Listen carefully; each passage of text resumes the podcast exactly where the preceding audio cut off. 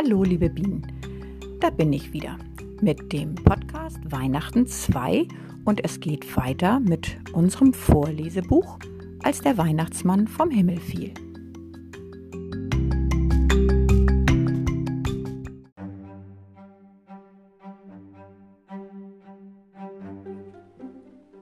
Der falsche Weihnachtsmann. Julebuck schreckte aus dem Schlaf, weil etwas gegen seinen Wohnwagen krachte. Gähnend kroch er aus dem Bett und guckte aus dem Fenster. Ein Schneeball flog gegen die Scheibe genau vor seiner Nase. Julebuck lächelte. Über die verschneite Straße liefen Kinder, streckten die Hände den Flocken entgegen und bewarfen sich mit Schneebällen. Die Autos standen wie erfrorene Käfer in den Einfahrten und ihre Besitzer waren auf dem Weg zur Bushaltestelle. Der Bus fährt bestimmt auch nicht, dachte, dachte Julebuck. Ein paar Erwachsene schoben den Schnee von den Wegen, aber die Flocken fielen schneller, als sie schieben konnten. Kinder rissen ihnen die Schneeschieber aus den Händen und liefen damit davon. Wunderbar, dachte Julebuck. Er setzte Wasser auf, summte ein Liedchen und stieg in seine Hose. Auf dem Tisch schnurrte die Schneemaschine immer noch vor sich hin. Aus der Werkstatt war Gehämmer zu hören. Der Schnee machte die Weihnachtskobolde munter. Mathilda, Emanuel, aufstehen, rief Julebuck. Er holte eine Dose Lebkuchen vom Regal und den einzigen Becher, der den Absturz und die Nussknacker überstanden hatte. Die Scherben des Engelsgeschirrs hatten sich über Nacht wieder zusammengefügt, aber an Mathildas Tasse waren jetzt zwei Henkel und an Emanuels gar keiner. Julebuck stellte sie nebeneinander auf den Tisch, dann drehte er die Spieluhr auf. Vielleicht wird es doch noch richtig Weihnachten, dachte er. Man soll die Hoffnung nie aufgeben. Verschlafen kamen die Engel zum Tisch geflattert. Oh, schneit es immer noch? fragte Emanuel und presste seine Nase gegen die Fensterscheibe, während Mathilda einen Krug vom Regal holte. Julebuck nickte. Bald ist da draußen alles in Watte gepackt, hört ihr? Es ist schon viel leiser. Ach, ein Glück, seufzte Mathilda. Dann hat sich die ganze Aufregung ja wenigstens gelohnt. Ich wäre wirklich fast gestorben vor Angst. Aber Mathilda, Engel können nicht sterben, sagte Julebuck und goss seinen Kaffee auf. Ich habe gesagt, fast. Lass mir bitte etwas heißes Wasser übrig, ja?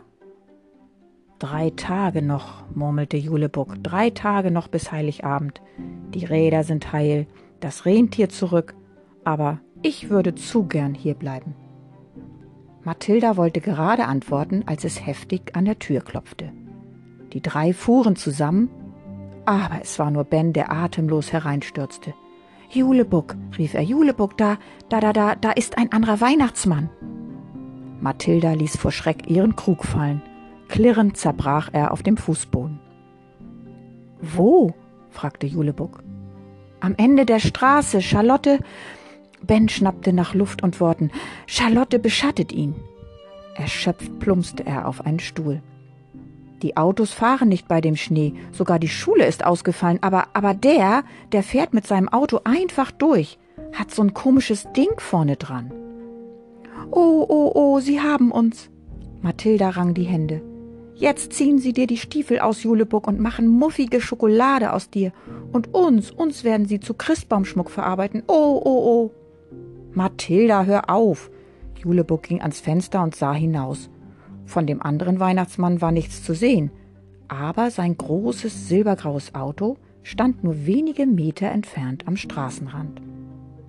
Keine Schneeflocke klebte auf dem grauen Blech.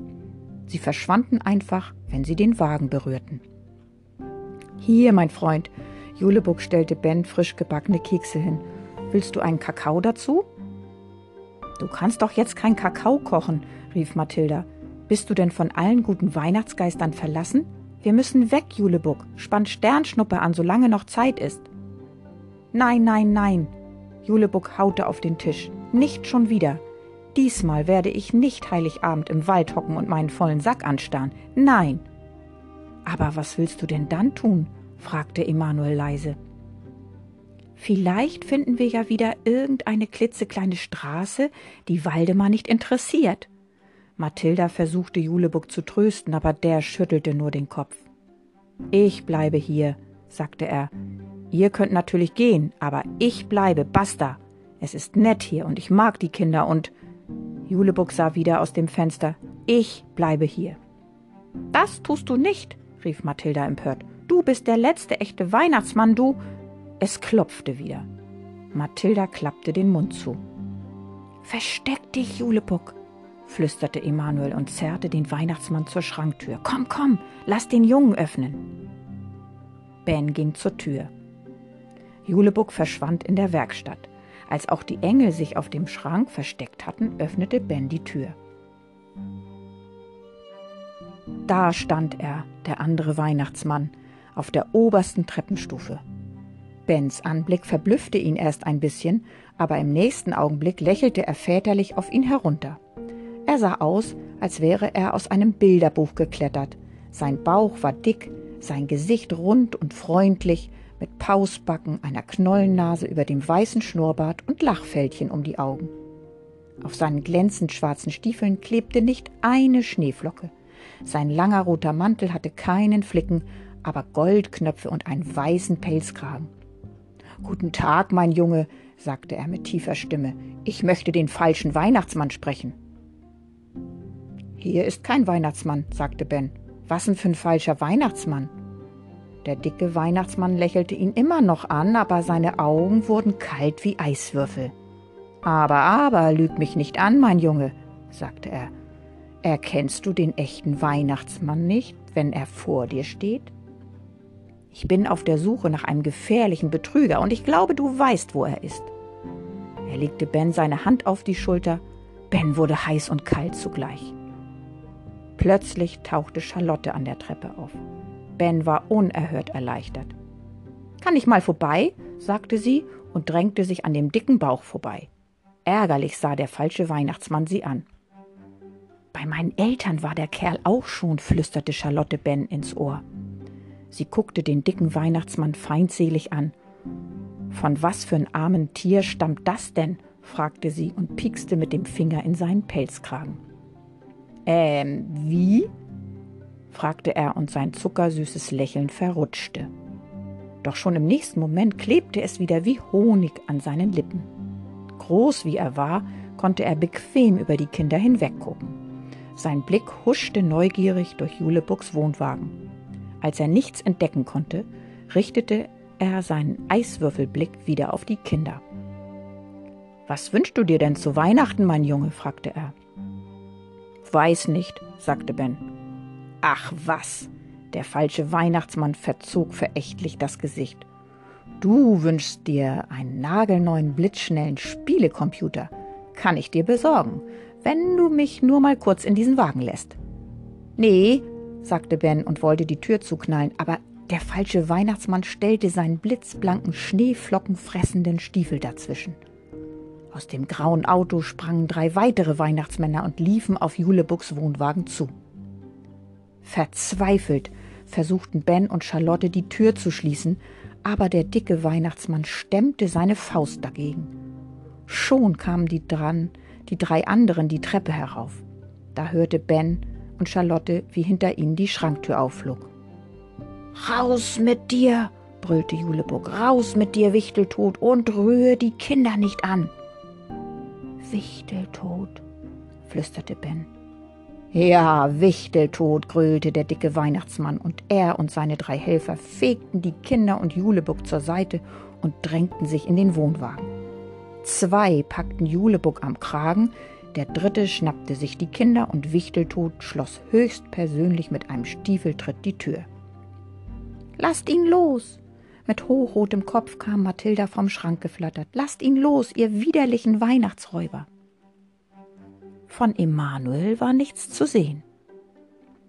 Die zwei Weihnachtsmänner, die Julebuck festhielten, schlugen nach der Engelsfrau wie nach einer lästigen Fliege. Ein Engel, pfui Teufel, knurrte Wichteltot. Kobolde hast du doch bestimmt auch, was? Er ging auf die Schranktür zu und lugte hinein. Ben hörte die Kobolde fluchend. Wichteltot knallte die Tür zu und schloss sie ab. Den widme ich mich später, sagte er und ging auf Juleburg zu. Mein lieber Niklas, sagte er mit honigsüßer Stimme, mein lieber, lieber Niklas, Wie konntest du es wagen, mein Verbot zu missachten, hm? Spielst seit Jahren den Weihnachtsmann, ohne einer zu sein. Schäm dich. Guckt ihn euch doch an, Kinder. Sieht so etwa der Weihnachtsmann aus? Nein. Zufrieden strich er sich über den dicken Wanst. So sieht er aus. Du Schuft, schrie Mathilda und zog ihn am Bart. Wichteltot beachtete sie nicht mal. Waldemar, du warst schon immer ein Schwätzer, sagte Julebuck. Ich hab keine Lust, mir dein Gerede anzuhören, also bringen wir's hinter uns, ja? Aber vorher lässt du die Kinder gehen. Oh nein, die sollen sich ruhig ansehen, was ich mit einem falschen Weihnachtsmann mache, sagte Wichteltot. Danach können sie meinetwegen nach Hause gehen, wenn. Er streckte die Hand aus, wenn du mir den Schlüssel zur weißen Tür gibst, Julebuck. Niklas Julebuck zuckte die Schultern und zog den Schlüssel aus der Tasche. Mathilda ließ sich schluchzend auf der Tischkante nieder, und von Emanuel war immer noch nichts zu sehen. Auch nicht, als Wichteltod die zeternde Mathilda kurzerhand in die Tischschublade sperrte. Du Widerling! schrie Ben und versuchte sich loszureißen, aber Wichteltods Gehilfe hatte ihn fest im Griff. Charlotte trat dem Kerl gegens Schienbein. Er lachte nur. War nicht leicht, dich zu kriegen, Julebuck, sagte Wichteltod und ging auf die weiße Tür zu. Hast es mir schwerer gemacht als die anderen sechs. Aber früher oder später krieg ich euch alle. Er zog den Koboldschuh aus dem Schlüsselloch, schmiss ihn in die Ecke und schloss auf. Dann schob er mit genüsslichem Grinsen die drei Riegel zurück. Wie gelähmt sahen die Kinder ihm zu. Herausspaziert, rief Wichteltod und riss die weiße Tür auf. Der Wind des Weihnachtslandes fuhr ihm in den Bart und zauste ihn. Oh, ich fürchte, ihr werdet frieren, sagte Wichteltod, aber es dauert ja nicht lange. Sein dicker Bauch wackelte vor Lachen.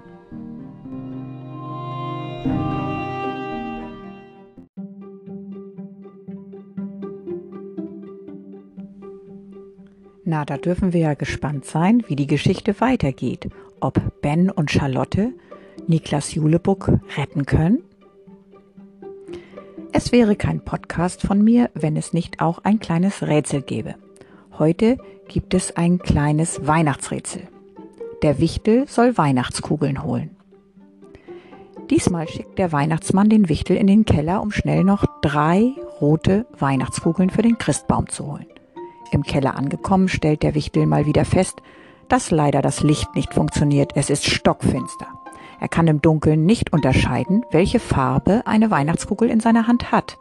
Er weiß aber, dass im Schrank genau elf rote, fünf blaue und zwei silberne Kugeln liegen. Am besten ist vielleicht, du malst dir das einmal auf. Vorsichtig tastet sich der Wichtel zum Schrank vor. Wie viele Kugeln muss er mindestens mit nach oben nehmen, damit er auf jeden Fall drei rote dabei hat. Ich wünsche dir viel Spaß beim Rätseln.